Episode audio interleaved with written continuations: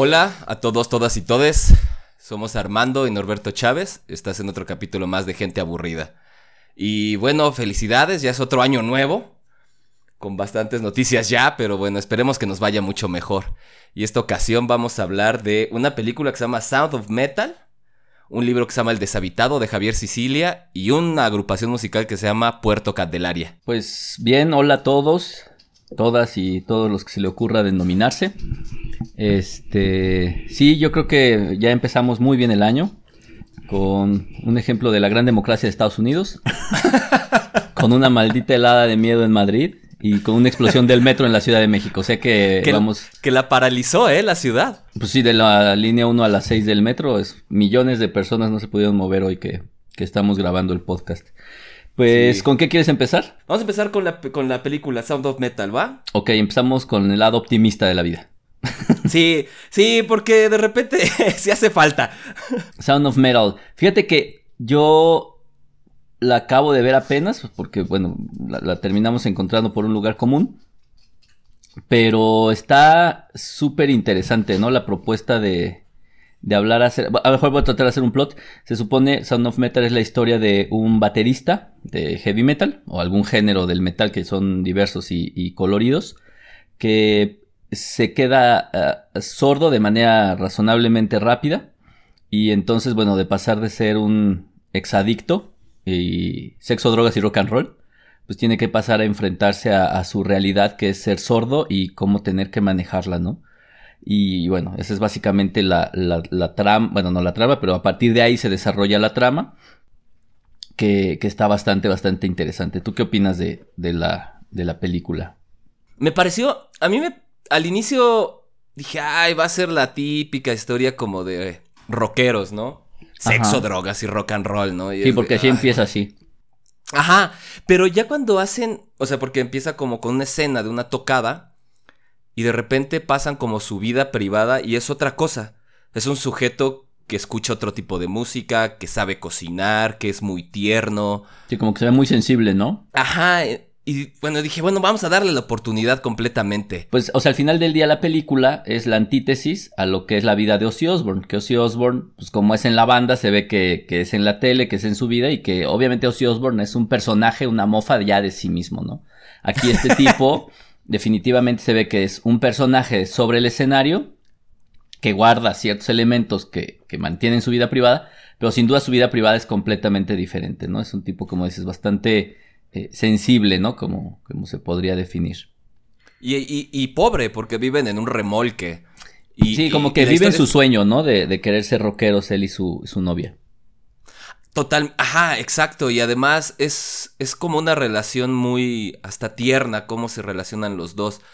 Y, y de repente... dices, Tierna y no, ¿no? Porque al final te das cuenta que, que son, que entre sí mismos son tóxicos, ¿no? No, y que al final del día, pues sí son de universos distintos. Él es un chico pobre de, de Estados Unidos y ella al final del día es una chica rica de París. Claro, hija de un, no sé si era escritor o, o- o músico su papá, ¿no? Algo así.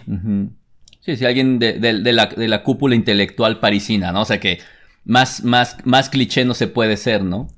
Exacto, no, y además me pareció, o sea, de repente dije, bueno, ¿a dónde va a llevar esto? Porque de repente no te, o sea, lo que me gustó es que no te va diciendo qué va a seguir, o sea, no, no te hace previsible las cosas. Y cuando crees que va a ser previsible, porque obviamente tú esperas que, ah, dices, ah, pues ya se va a regenerar y ahora todos vamos a ser felices y va a haber el, el típico sueño americano.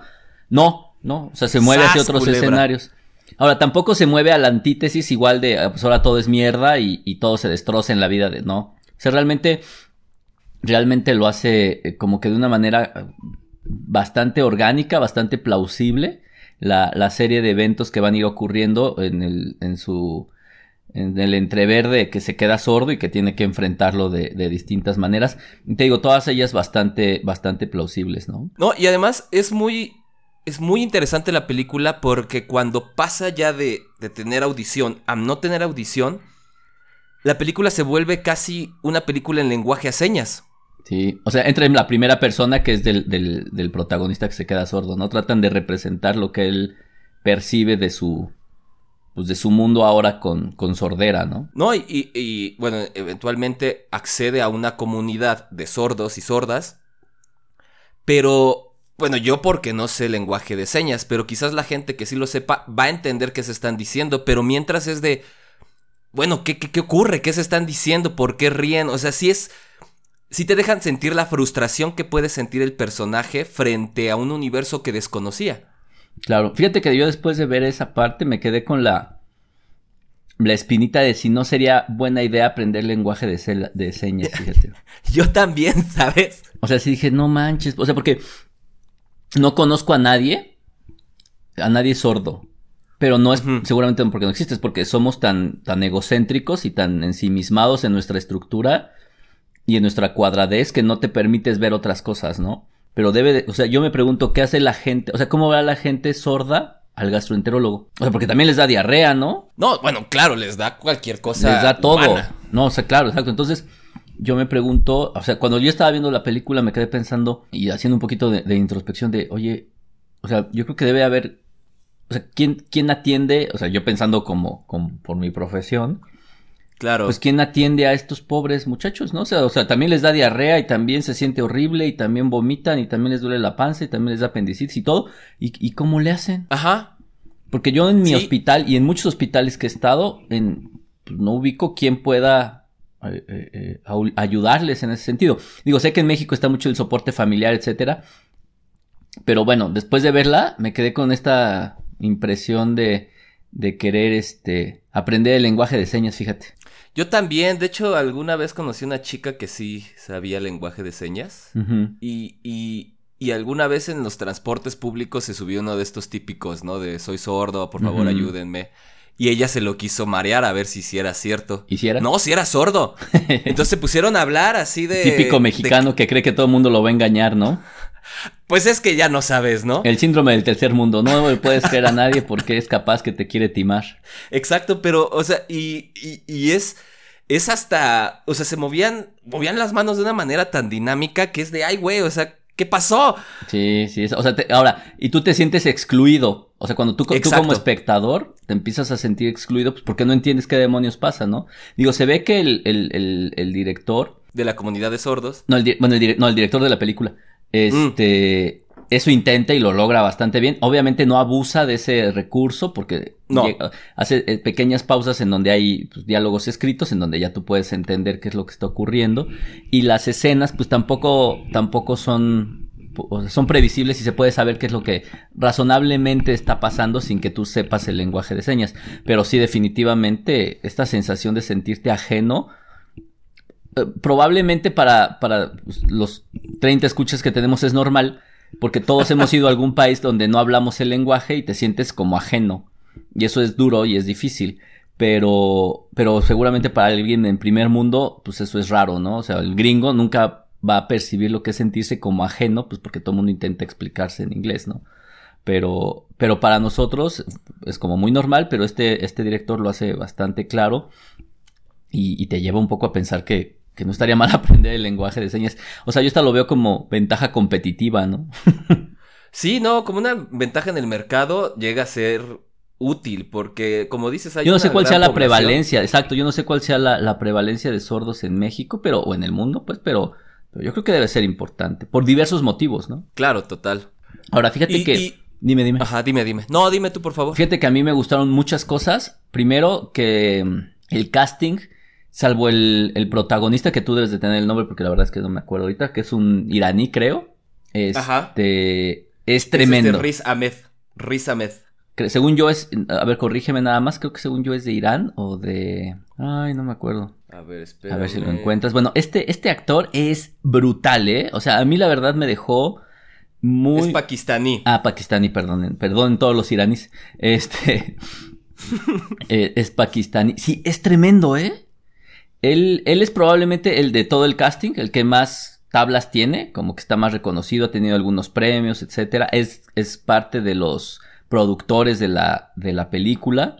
Eh, pero su, desarrollo es brutal, brutal, brutal. O sea, se, siente un gran actor con, un, con una compenetración del personaje en, en todas sus fases excelente. Jamás lo sientes eh, sobrado, faltado. O sea, la verdad es que bien equilibrado eh, este hombre.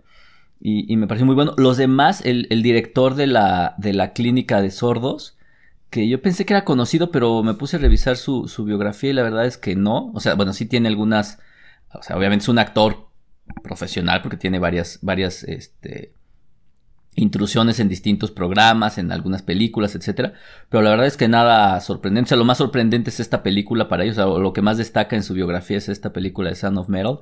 Y, súper bueno. Ese, ese director de la, de la, de la clínica o, campamento para sordos era, me pareció igual, excelente. La novia eh, también, muy, muy bueno. O sea, el casting en general me pareció excelente, ¿eh? todos los personajes muy bien trabajados, mm, no sé, no, no, no, me, dejó muy satisfecho todo el casting y las actuaciones, obviamente. No, y el personaje principal en realidad es el principal, porque todo gira en torno a él. Claro, sí, exacto. Porque los demás podríamos considerarlos, aún la novia es secundaria. Sí, sí, digo, es un poco el móvil para hacer algunas cosas. Eh, y es algo que cierra la historia un poco al final. Pero sí, efectivamente, todo gira en relación a él y en relación a la sordera, ¿no? O sea que yo creo que eso es lo que está, está padre. Sí, no, y es una gran película, o sea, a mí, te digo, sí me generaba como al inicio de, ay, bueno, va a ser otra típica, pero no, o sea, y además no acaba como en el, como dices, en el sueño americano, se cumple y vámonos a descansar con la sonrisa en la boca, sino sí te deja, acaba bien. Sí, tiene un final muy, muy, incluso un poco inesperado, digo, si lo esperas, si lo ves venir ya al final, pero también te deja a medias, porque tú esperarías que, y esto es un spoiler alert, spoiler alert leve, que regrese a la comunidad, ¿no? Y se enamore de, la, de la profesora negrita, que se, o sea, te lo, como que te lo dejan entrever, ¿no? Ajá, como que dices, ay, ojalá y haya algo de redención ahí. Ajá, y no. ¿Y no? No, no, no. no, hay, hay mucha aceptación, lo cual me parece que está como mensaje muy bien, o sea, porque igual un mensaje muy equilibrado, o sea, no es el mensaje falsamente optimista de sí, hasta aunque sea sordo puede salir adelante. No, o sea, la verdad es que se ve que se la va a pasar muy mal, pero muy... muy pues, mal. Pero muy mal. Pues imagínate ser músico y te quedas sordo, está... Está terrible. Está jodido. Sí, o sea, porque pues es de lo que... Digo, en general cualquier persona que pierde la audición debe de tener una serie de limitaciones, pero el músico, sin duda, yo creo que, que con mayor razón, ¿no? Ahora, fíjate que algo que tiene tremendo es la fotografía y la dirección de cámara están no manches, o sea, tiene unos, unos encuadres increíbles.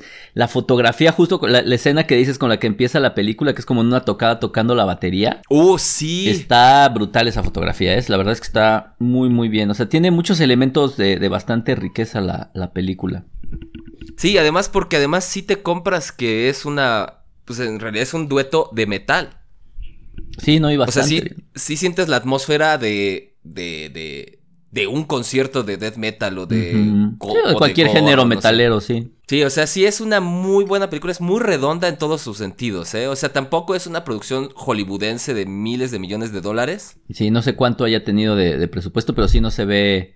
O sea, sí se ve... Fíjate que ese es justamente cuando le estaba viendo, era el, el contraste cuando alguna vez discutimos, no sé en qué capítulo discutimos la de... Ay, Ay, se, me fue esta serie que es toda súper este, estilísticamente perfecta que me pareció ah, Rachel. de Ratchet. Este, es como completamente lo contrario porque está muy bien grabada, te digo, la fotografía es muy bonita, la definición es, o sea, buscan una definición así muy de 4K, o sea, muy, muy, muy clara, pero pues es toda dura, tiene la suciedad que debe de tener.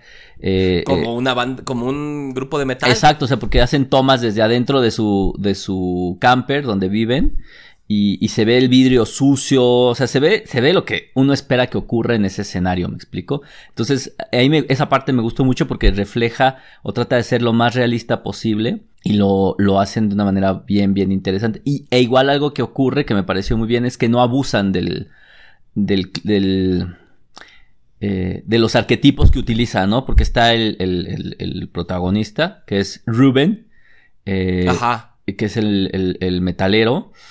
Pero pues ni lo ponen teniendo sexo salvaje, ni lo ponen drogándose, ¿eh? ni, o sea, lo más agresivo que es fumarse un cigarro común y corriente, o sea, ni marihuana, ni bebe alcohol, putea un poco ahí de vez en cuando, o sea, no abus porque bien pudieron haber abusado, ¿no? O sea, muy, muy de repente película mexicana en donde tienes un personaje que es, que es, que es socialmente destruido, pues, o moralmente destruido, y entonces pues abusas de él, no sé, teniendo, prostituyéndose, o drogándose, o haciendo cosas así bastante eh, eh, explícitas. Y, y, no lo hacen, ¿eh? La verdad es que eso me pareció, o sea, como que muy educada en, este, en ese sentido. Sí, porque yo creo que tampoco le hacía falta, ¿no? A la película. Pues no, pero yo creo que es fácil caer en el cliché. Y ello, y una de las ventajas, bueno, uno de los gran, de las virtudes del, del, director es que no cayó en esa tentación. Tampoco cayó en el cliché del, del sordo que, que pasa años encerrado, o sea, no hay transiciones de tiempo muy largas. O sea, como para, ah, ustedes construyan el relleno y vean, no, o sea, sí te va dando, es una rítmica muy acompasada, o sea, sí es como música, o sea, sí te va llevando así de un día, dos días, tres días, cuatro días, cinco días, o sea, sí te va dando como el recorrido que ha de ser que te gusta seis meses máximo. Sí tiene sus concesiones, ¿no? De repente. O sea, sí tienes que concesionar cosas, de repente cómo obtiene el dinero para para operarse, que es carísimo. O, cómo se queda sordo tan inminentemente, ¿no? Claro, no sé si eso puede, la verdad es que ahí sería cuestión de preguntarle a un otorrino, a un neurólogo. ¿Cómo obtiene dinero para irse a Europa así como con mucha facilidad? O sea, de repente sí Es lo mismo que yo pensé. Sí, yo también, cuando vi que vuela un avión y que llega, y o sea, te vas dando cuenta a, los pocos minutos que, está en, en Francia, y, y entonces empiezas a hacer cuentas de, pues no está tan fácil, digo, al menos para nosotros, no suena así como que tomo un avión a Aguascalientes y ya llegué, ¿no? O sea, sí. Sí implica un poquito más de, trabajo. Entonces, digo, sí, hay, que, sí hay que darle sus concesiones, pero la verdad es que. Pero son mínimas. Sí, sí, y, son las únicas que detecté, ¿eh? O sea, yo las dos que detecté fueron esas. La mezcladora esa que vendió, o sea, si anda arriba de los 60 mil pesos aquí en México, ¿eh? ¿Ah, sí? No, o sea, es porque es una ya mezcladora de producción profesional. Por ejemplo, otra que no me compré es que está en un cuarto de hotel y se, ah, empieza, y se empieza a rasurar el solo. ¿De dónde salió la rasuradora? Ajá. Digo, pero capaz como. que se la prestaron. Capaz, pero estaba solo, ¿no? O sea, pero sí, o sea, tiene como tres cositas ahí que no hacen clic perfecto. Pero la verdad es que es nomás por joder, pero. pero la verdad sí, por ponerse quisquillosos. Sí, pero la verdad es que en general lo hace bastante bien. Por recursos narrativos sí tienes que dar ciertas concesiones, pero no son imposibles. O sea, sí, no, no, no, y no le quita plausibilidad ni nada, ¿no? Ajá, exacto. Entonces, yo creo que la historia se mantiene a pesar de estas concesiones y, y la desarrolla a buen puerto, o sea, porque hay igual, eh, es una introducción, un desarrollo de su enfermedad y un cierre y aceptación de su enfermedad. que, y esa aceptación es de manera interesante porque sí, sí la deja ver bastante...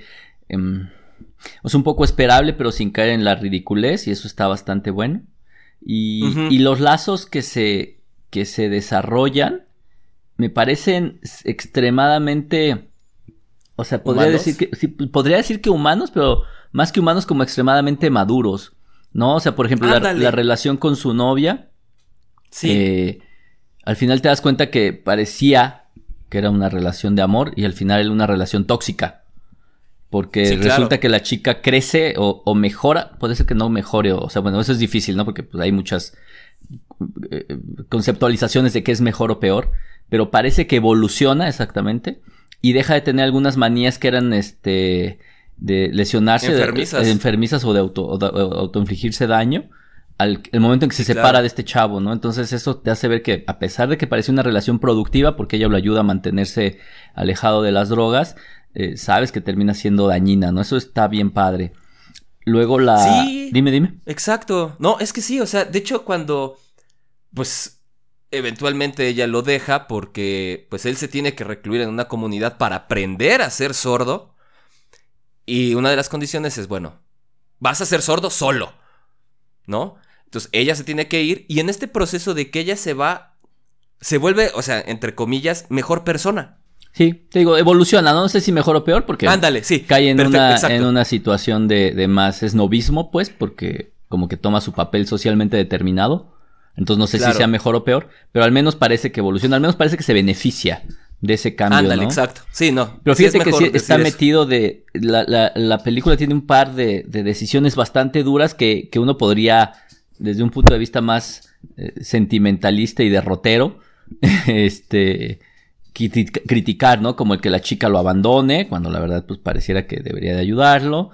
La decisión del director cuando ya no le permite regresar a la comunidad es muy dura, ¿no? Porque el tipo de... Pero muy madura.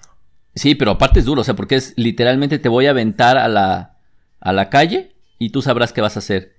Y eso lo hago por el bien de la comunidad, por el bien social, ¿no? Eso está... Ajá. Está durito, durito. O sea, al menos para una conceptualización de un mundo políticamente correcto y capitalista, como que no, no encaja, ¿no? Porque es francamente socialista y políticamente incorrecta esa decisión, ¿no?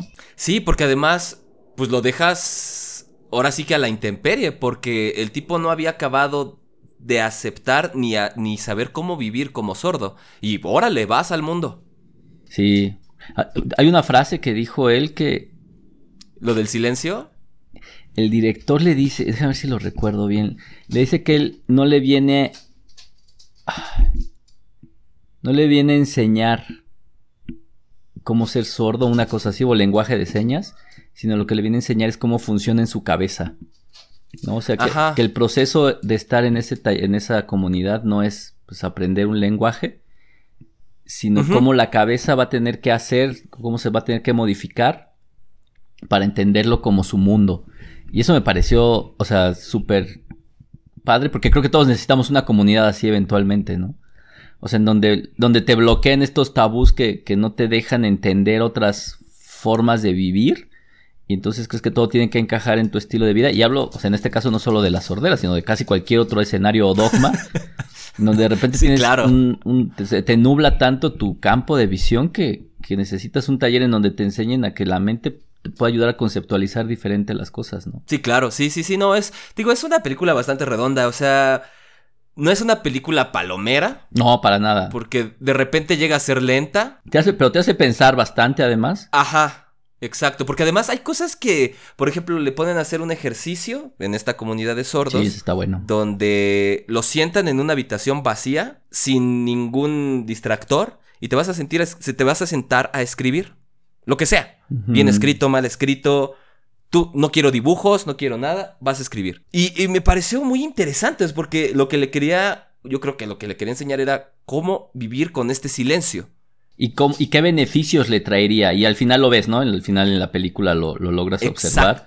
Que dices que efectivamente, o sea, parece ser que lo que en su principio para él terminó siendo una desgracia, lo, lo, termina valorando, que es el silencio y esta capacidad de poder estar tú y tus pensamientos sin que nadie más te joda, ¿no? Sí, claro, totalmente. Sí, la verdad es que sí, yo la recomendaría mucho, me parece una Obviamente, si, si no les gusta el heavy metal, igual y no les va a agradar tanto, porque sí tiene sus tres momentos ahí medio de heavy metal, pero bueno. Metaleros. Exacto, si superas esos cinco minutos de toda la película, que es de un par de horas, la verdad es que eh, la puedes, te la vas a pasar muy muy bien con esa película, te va, no es de estas películas de apagar el switch, la verdad es que sí es una película que, que te va a hacer reflexionar en, en distintos escenarios, ¿no? Hasta poder llegar a querer aprender el lenguaje de señas. sí, sí, sí se antoja. Sí, sí se antoja. Pero bueno, yo creo que vale mucho la pena, ¿no? Sí, claro. Y bueno, ya que hablamos de este lado que acaba un poco positivo. Vamos a la parte negativa. De este podcast que es sobre en nuestro libro que escogimos ahora.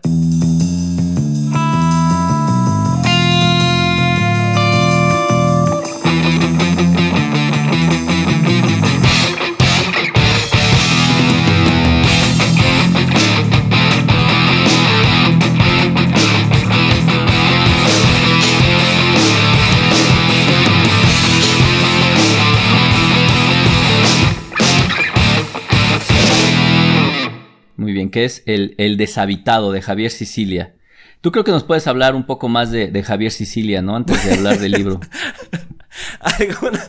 si me permites contar una anécdota de tu cumpleaños. ¿Te acuerdas que pues a ti te gustó mucho el libro, ¿no? Del deshabitado. Sí, claro, no, me, encantó, sí. Y querías leer más cosas de él. Y, te lo comenté que también que también escribía poesía. Ah, no, pues sí. Entonces a mí se me ocurrió darte el libro, pero se me había olvidado decirte que era un escritor religioso. Sí, claro. Entonces mucha de su poesía es religiosa. No, no mucha, toda de su poesía es religiosa. A ver, vamos a aclarar una cosa. Javier Sicilia es un poeta, ¿no? O sea, se define como poeta, como poeta primordialmente. Novelista, activista. el tema de activista parece que surge a partir del asesinato de su hijo, ¿no? Claro, total. Pero bueno, un poco, un poco en, el escenario es que efectivamente eh, Javier Sicilia en el 2000, ahorita lo tengo yo por aquí, hice mi tarea. Aquí está. En el 2016 escribe este libro que se llama El Deshabitado, en el que habla sobre la historia de cómo, pues todo el, literal, todo el Via Crucis que tiene que pasar para que, por la muerte de su hijo Juan Francisco, que es asesinado por el narco en, en Morelos, ¿no? Sí, que de hecho algunos creen que solo el narco está en el norte, pero pues no, o sea, Morelos alguna vez José Emilio Pacheco la llamó la ciudad de la eterna balacera. Porque si era una cosa brutal ya de repente Morelos, o sea, se desbordó también el narco en Morelos, aunque no era tan mencionado en los noticieros locales. No era tan mencionado que de, de, Sotoboche sí todo el mundo decía que estaba terrible. Hubo una migración, porque ah, pues, para los que no saben, Morelos es un estado que está a escasas dos horas de la Ciudad de México. Tiene un clima espectacular. La verdad es que tiene un muy buen clima. Y pues mucha gente de fin de semana suele ir para allá. Entonces hubo un éxodo. O sea, toda la gente que tenía casas en, en Morelos las empezó a, abandonar un poco o a vender porque el narcotráfico se tornó había secuestros, había asaltos, hubo asesinatos y pues desafortunadamente al, hijo de, Javier Sicilia lo, lo, asesinan y una de las, pues él lo pone, ¿no? Un proceso aparentemente catártico para él es escribir esta novela autobiográfica, ¿no? Sí, y que además él se encontraba en el extranjero, o sea, él no estaba aquí. Y le llegan las noticias porque estaba, creo, con la embajada, alguna cosa de ese estilo y le llega la noticia de la muerte de su hijo. Claro. O sea, sí es un golpe muy, muy, muy, muy. Porque no es de que estés en, dentro del país y te puedas mover relativamente fácil. O sea, tienes que esperar a que te llegue un vuelo para que llegue a tu país y puedas ver a tu hijo. ¿Después de cuántos días? Sí, creo que tiene muchos elementos que son. Mm, no sé, me parecen muy valiosos sí es difícil, porque como bien dices, no deja de ser un, un poeta. Un escritor religioso. Y, religioso. y, francamente religioso. Su libro de, poesía que, que, me hiciste favor de recomendar fue La presencia desierta, que es la poesía de 1982 al 2004. Y para los que pues no deglutimos fácilmente los conceptos religiosos, híjole, está Súper difícil. La verdad es que lo acabé por, por, ter, por terco, cuadrado y nerd, que es uno, pero, pero si no les gusta, no lo hagan. O sea, si no les gusta la, la poesía religiosa, no lo lean porque es francamente religioso. Pero en el libro del deshabitado tiene estos tintes, obviamente, ¿no? Tiene muchos tintes y va narrando pues, todos los sucesos que, que, que tiene que desarrollar para, pues no para, para resarcir, porque es imposible resarcir la muerte de su hijo. No. Pero como para llamar la atención a, esta sociedad que, estaba apagada y silenciada entre el hartazgo, entre el miedo, entre el...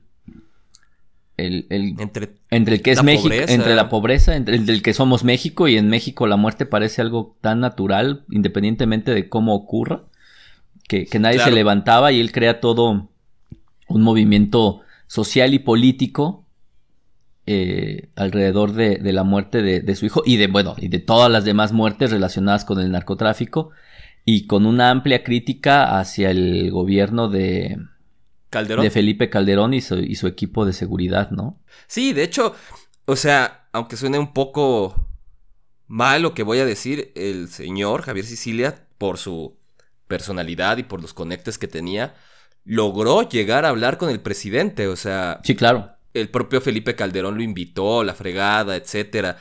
Que también se, nota en la, en la descripción que hace Javier Sicilia en el libro de que pues que no era un sujeto bastante empático ni muy colaborador. De hecho lo, lo golpea con, con, con, saña, con bastante saña, ¿no? O sea, sí me parece que, ¿cómo llama? O sea, con, tal vez con otras palabras y como buen poeta, pero de idiota no lo baja. Sí, no, es que, pues es que imagínate, o sea, imagínate que por una acción de tu gobierno hayan matado a tu hijo porque... Y no solo a tu hijo, sino a cientos de miles, de personas, ¿no? Y de las maneras más, y de las maneras más violentas y más estúpidas y más injustas, bueno, a lo mejor no hay una manera justa, pues, de asesinar, pero de, de, o sea, de las maneras que, que te parecen tan, tan terribles que... Fíjate que a mí algo que, por lo que me gustó mucho, porque tiene dos géneros que los cuales yo aborrezco. Que es la política, ¿La no, la política y el narcotráfico. O sea, son como cosas que me parecen tan juntas que, tan, tan, que van de la mano. O sea, siento que es el, el yin y el yang del poder en términos globales. Eh, sí, claro. Que me ponen... Más en México. Yo creo que en todo el mundo. O sea, México porque tuvimos la desfortuna, creo yo, de, de ser paso. Pero pues la droga se distribuye en todos lados, ¿no? Eh, y todo el mundo tiene que tragarse a los narcotraficantes porque si no, pues es un sistema que, es, tan, es tan grande como Amazon. Es más grande que Amazon, que Google o que Facebook o que el ejército. O que el ejército en tema de números, en tema de dinero, en tema de poder, o sea, es muchísimo más grande, ¿no? Entonces, esos dos temas, que es el poder político y el poder del narcotráfico, que te digo, me parece que van muy entre la, me parece un amaciato altamente peligroso. No me gustan, de hecho me casi nunca leo nada de eso. Pero la verdad es que lo hace de una manera tan, tan buena que sí, obviamente, desafortunadamente, te, te genera este terror y este miedo de vivir en un país como en el que vivimos que, que, es terrible, ¿no? Que es tristísimo cómo se puede desmadrar todo este país tan hermoso por, por el narcotráfico, ¿no? Sí, y de hecho, para los que no lo sepan, y si, si algunos de nuestros 22 escuchas son de otro país, en el 2010, bueno, en, cuando accede Felipe Calderón, su estrategia para acabar con el narco es hacerle una guerra frontal al narco. Entonces, pues, pues movió todos los avisperos, o sea, movió todos los cárteles del país y todos los eh, como empezó a golpear a algunos, unos empezaron a ganar plazas y entonces se las empezaron a disputar y se armó un desmadre épico, de, sí, de, guerra. Sí, pero de guerra así brutal, o sea, mucho se dice que aquí nunca ha habido guerras desde la Revolución Mexicana, pero pues no es del todo cierto. No, Esta porque venimos en guerra desde que el narcotráfico es narcotráfico, ¿no? Sí, exacto, desde que se fundan los grandes cárteles en México con el cártel de Guadalajara, desde ahí empezó la guerra contra el narco, ¿no? Y de hecho contra la DEA. Sí, entonces, sí, la verdad es que no me parece una, o sea, no es las lecturas que, que, son dulces y rosas. Sí, no, no es, no, es, una lectura para el fin de semana y pasarte un buen fin en Cuernavaca, no, no, Menos. no, ¿eh? Pero me parece que sí, es, una lectura dura. Ahora sí siento, no sé, a lo mejor voy a sonar dogmático, cosa rara en mí. Pero sí siento que es una lectura obligada para un mexicano, fíjate. O sea, si no te quieres, si no te quieres meter y clavarte, ya sabes, en toda la literatura del narcotráfico, que es amplia y, y basta, y tampoco quieres meterte en grandes temas políticos, o sea, creo que tiene estos tintes y estos toques que te permite acercarte de manera bastante tangencial a los dos, a los dos factores y tratar de entender un poco más este México, ¿no? Sí, sí, totalmente. De hecho, sí es un libro como que debería de ser, no de lectura obligada, pero sí, si te interesa entender pues cuál es a veces el proceso que sufren padres y madres de familia o hermanos o hermanas, parejas, por buscar a sus seres queridos en que fueron muertos o desaparecidos. Yo creo que es un buen acercamiento este libro. Aunque yo aquí voy a sonar un poco crítico. A mí hay algo que no me gusta, de hecho, ni de la personalidad de Javier Sicilia. Siempre se me ha hecho arrogante. bueno, pero. Pues, Independientemente de lo que haya ocurrido. Ah, no, sí, no, yo, yo, yo soy muy arrogante y muy orgulloso. Pero de repente hay cosas en el libro de. Yo sí entiendo a Mahatma Gandhi, ustedes que no, y es de. ¿Qué bueno, pero es escritor y es poeta, o sea, ¿qué esperabas? bueno, sí. O sea, también hay que entender que el tipo es escritor y poeta, o sea, yo creo que no puede haber alguien más jactancioso que un escritor de poesía, ¿no? sí, sí, no, sí tienes razón. O sea, también hay que entender ese, es como hablar con un neurocirujano, güey. El güey cree que tiene las manos de Dios, están en él, ¿no? O sea, bueno, lo entiendo, te abre el brain, te quita un tumor, te quedas esta, güey. O sea, hace algo que la verdad sí parece magia, ¿no? Entonces, bueno. Sí, sí, sí. Que cobren los millones que. Yo creo, por eso, por eso lo asumo un poco, ¿no? Sí, ahora, obviamente. Sí, sí, sí. o sea, un poco a donde quiera llegar es como a dos cosas. La primera es. Si algún día cualquiera de nuestros escuchas quiere abrir la boca y hablar sobre las muertes eh, colaterales, que parecen ser colaterales, del narcotráfico. Sí, entre comillas. Deberían de leerlo, porque luego uno habla tanta idiotez sin tener el conocimiento y, lo que te transmite este libro es la sensibilidad de, que neta te maten a alguien y, te cagues, ¿no? Y no sepas ni qué demonios puedes hacer. Entonces, yo creo que esa es la, la primera cosa que, que, te deja el libro y que yo creo que una persona que si algún día quiere emitir cualquier opinión de ese tema, mínimo debería de leer. Ahora, si es un experto, pues bueno, ya. Eh, eh, pero... Que de hecho, como buen sujeto religioso dice que esta experiencia es un golpe como el odio de Dios. Sí, claro. Sí, o sea, o sea, la verdad es que sí la sientes de una manera muy, muy dura. O sea, a mí me dejó bastante, no trastornado, pero sí muy meditabundo sobre, sobre ese tema, con miedo incluso. Y, y, algo que, o sea, va a sonar a, tema entre Rosa y, de autosuperación personal, pero de verdad que te hace agradecer que tú te mantengas tan al margen de esa realidad, ¿no? Sí, porque, y, y en realidad o sea, la situación de la muerte de su hijo se da en una situación que parecía estar alejada de esa realidad, Ajá, ¿no? Exacto. O sea, porque era su hijo, también era un sujeto activista, etcétera. Pero bastante estándar, ¿no? Ajá, y que no lo veías dentro de ese círculo, ¿no? O, o cercano a la cultura del narco. Pero, o sea, lo que dices, o sea, cómo esta cultura y esta vida del narco llega a todos lados, aunque tú no quieras. Claro. Y aunque no estés dentro de ella, ¿no? O sea, te puede llegar a pegar de una manera brutal. Sí, a mí, a mí lo que creo que ese libro me sirve. Ah, bueno, ¿cuáles las.? Ajá, no, sigue, sigue, sigue. O sea, que ese libro te sirve mucho para. Para. El mexicano, creo yo, tenemos la. La mala costumbre de rápidamente tomar una postura y usualmente una postura estúpida. ¿No? Sí, somos muy, muy fáciles de lograr esta. Tenemos una gran cualidad y ese sería nuestro gran superpoder. Porque cuando tú ves por televisión, en la radio, en Twitter, en lo que sea, el, pues mataron a N personas por. O sea, hace. Esta semana en Celaya mataron durante un ah, sepelio a nueve personas, entraron y los balearon. No, no, pocos podríamos decir, pues es que seguramente algo hicieron. O sea, ese es como uno de los pensamientos del mexicano y con eso normalizamos la muerte. Sí, claro. Y es a donde quiero llegar con el segundo, o sea, es a donde te lleva el libro como una segunda idea, es no hay que normalizar la muerte en ningún sentido, ¿no? O sea, igual, igual eran, igual eran socios, igual lo que sea, pero el hecho de que maten a tanta gente es una cosa terrible, es algo que no debería de ocurrir, me explico, independientemente de que estén o no inmiscuidos en el negocio, o sea, es la ruptura completa de todas las estructuras sociales que, tiene la humanidad. Entonces eso está jodido por donde lo quieras ver. Así sean parte del equipo o no lo sean, ¿no? Sí, porque por eso estás viviendo en una federación, en un estado. Exactamente. que debe de juzgar porque los individuos no podemos juzgar ni poner penas a las personas porque el Estado es el que se O la sociedad, ¿no? La sociedad dentro de una serie de, estructuras y pilares. instituciones. Y fíjate que eso me pareció que era bastante bueno, o sea, te deja entrever que, que deberías de dejar de normalizar estas problemáticas y, y ser mucho más crítico y, creo que mucho más sensible. Ahora obviamente es bien complicado como mexicano ser sensible cuando todos los días mueren cientos de personas por esto.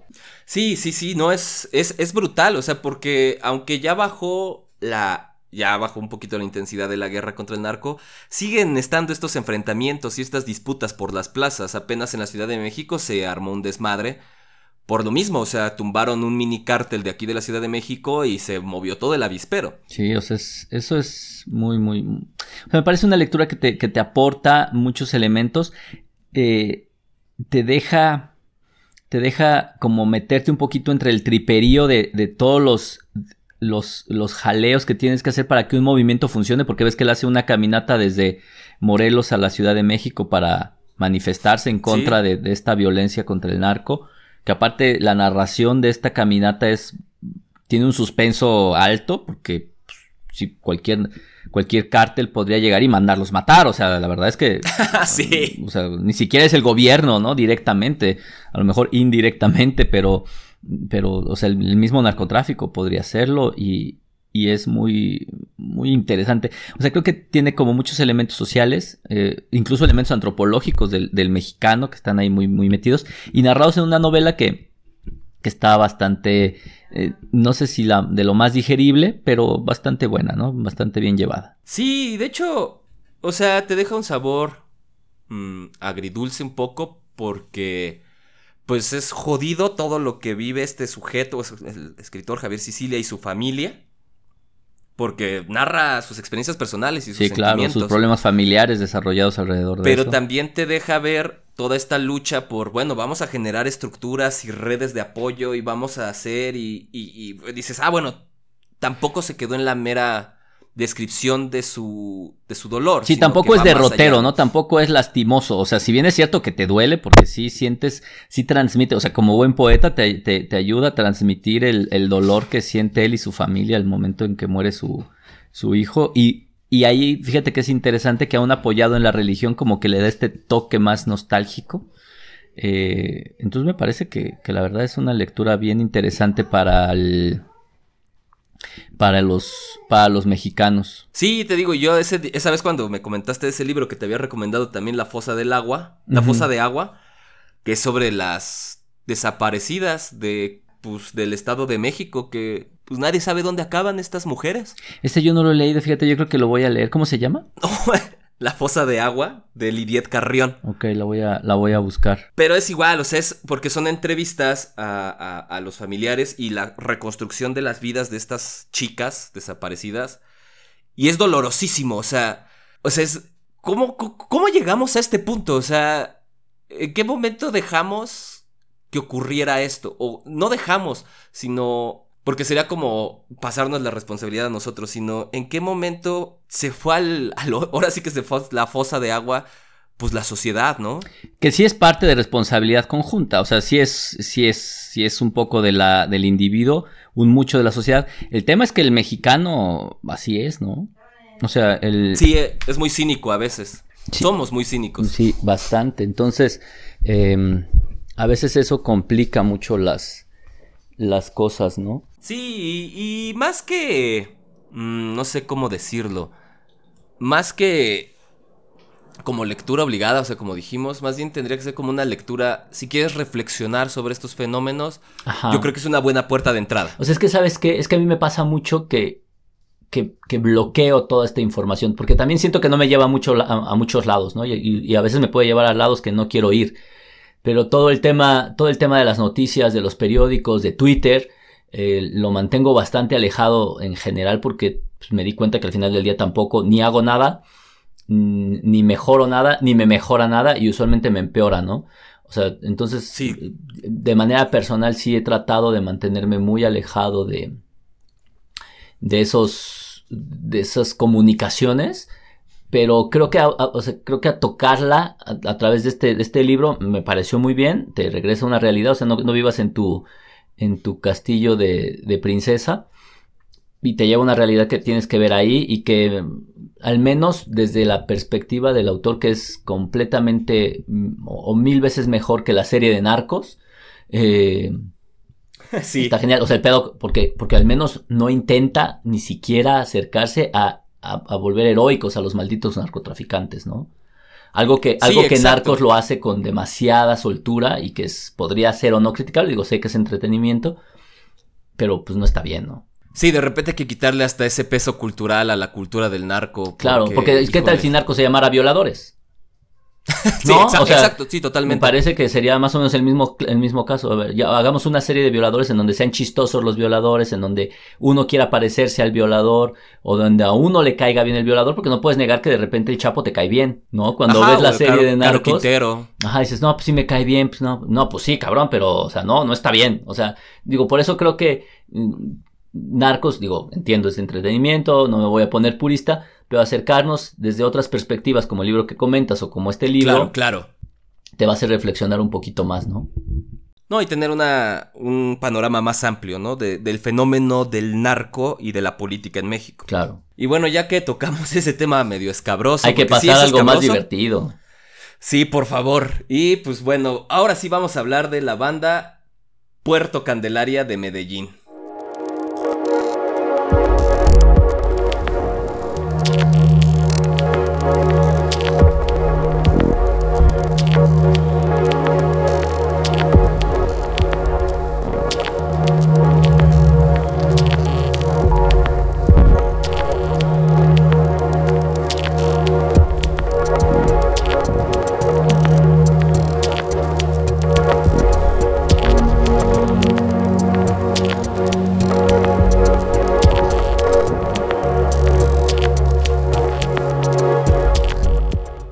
Conocía. ¿No la conocías? Fíjate que yo no sé cómo llegué a ella.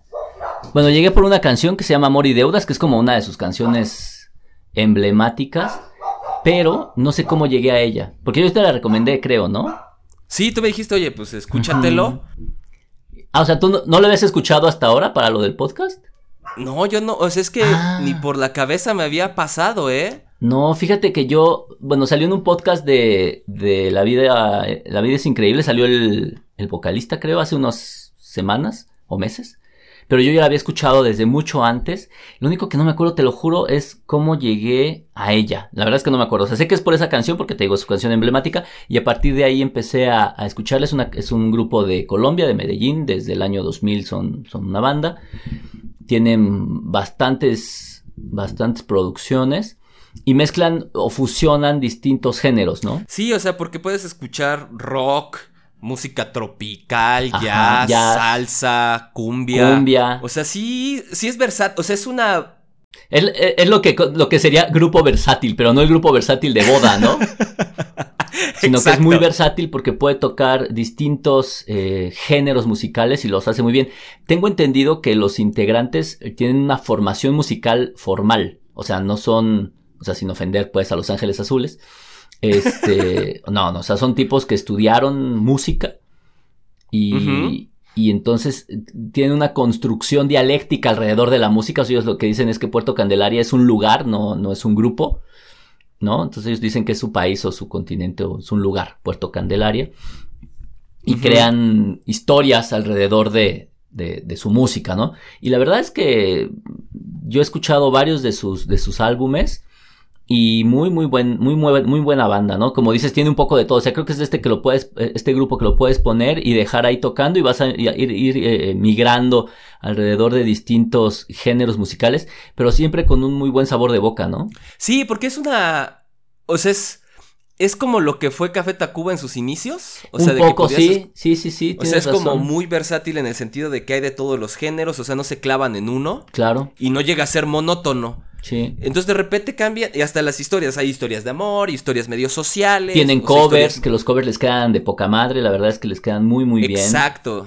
No, y tienen hasta historias divertidas, o sea, yo creo que es una banda como, como dices, o sea, es, no es, bueno, tiene una ventaja, puedes dedicarle mucha atención y escucharla con mucho detenimiento o ponerla como en sonido ambiente y ponerte a trabajar, ¿eh? Sí, sí, la verdad es que a mí me... De repente si tengo que trabajar o algo así, lo pongo en random y la verdad es que te va aventando, te va aventando, te va aventando y, te, y, y vaya, siempre te mantiene como en un buen mood.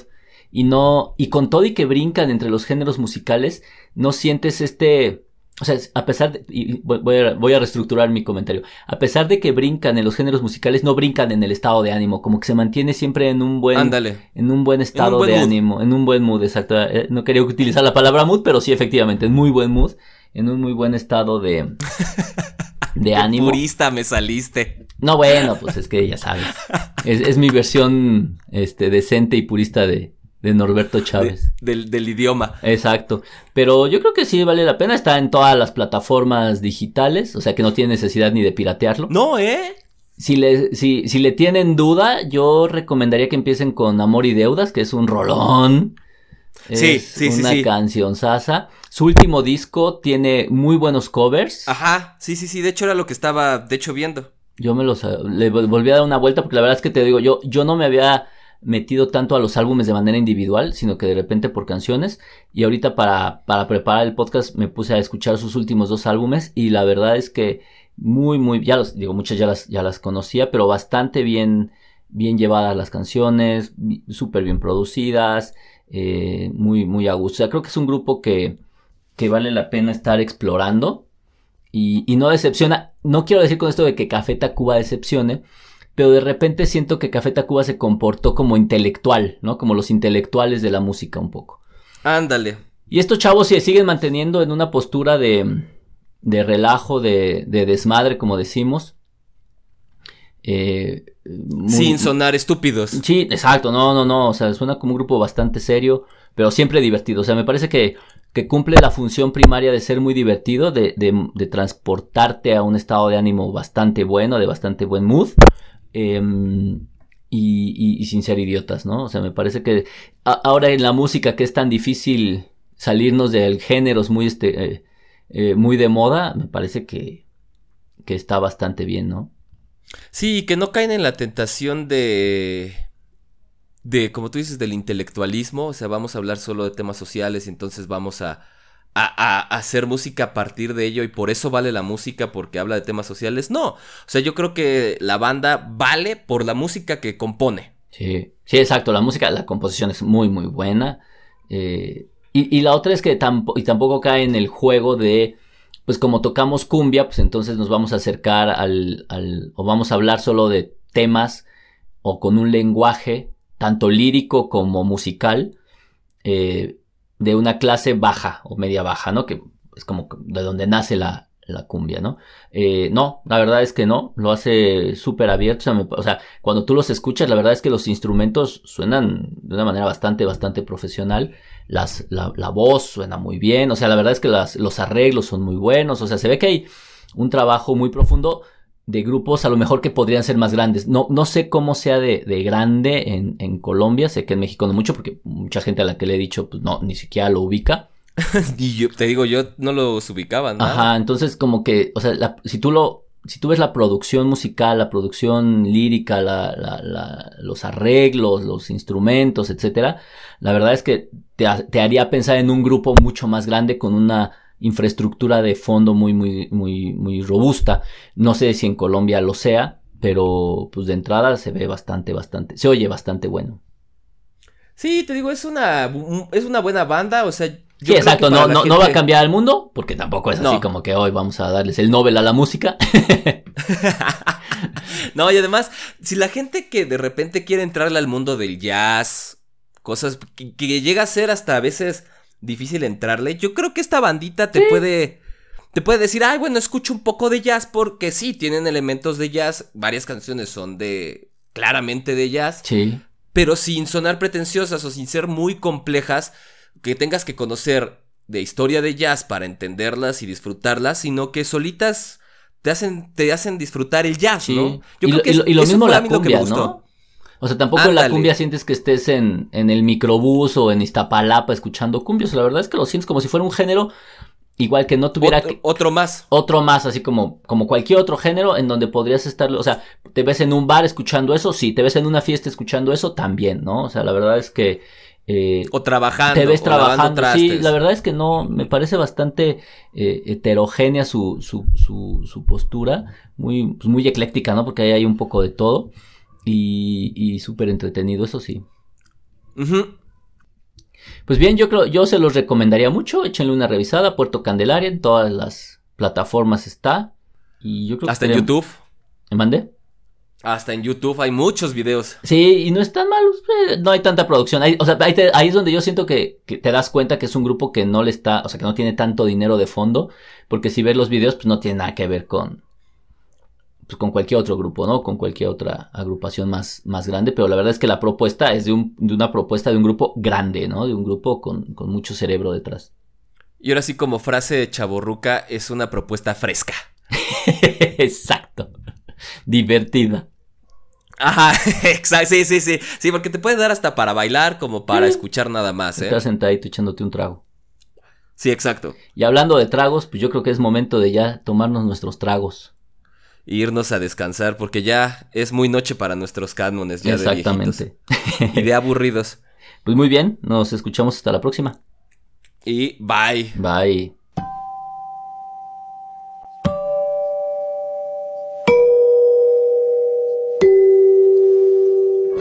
La Azteca, la fábrica que ha dado fama al chocolate en México y que elabora los mejores chocolates del mundo, tiene el gusto de ofrecerle este programa para que pase un rato agradable escuchando música que siempre agrada.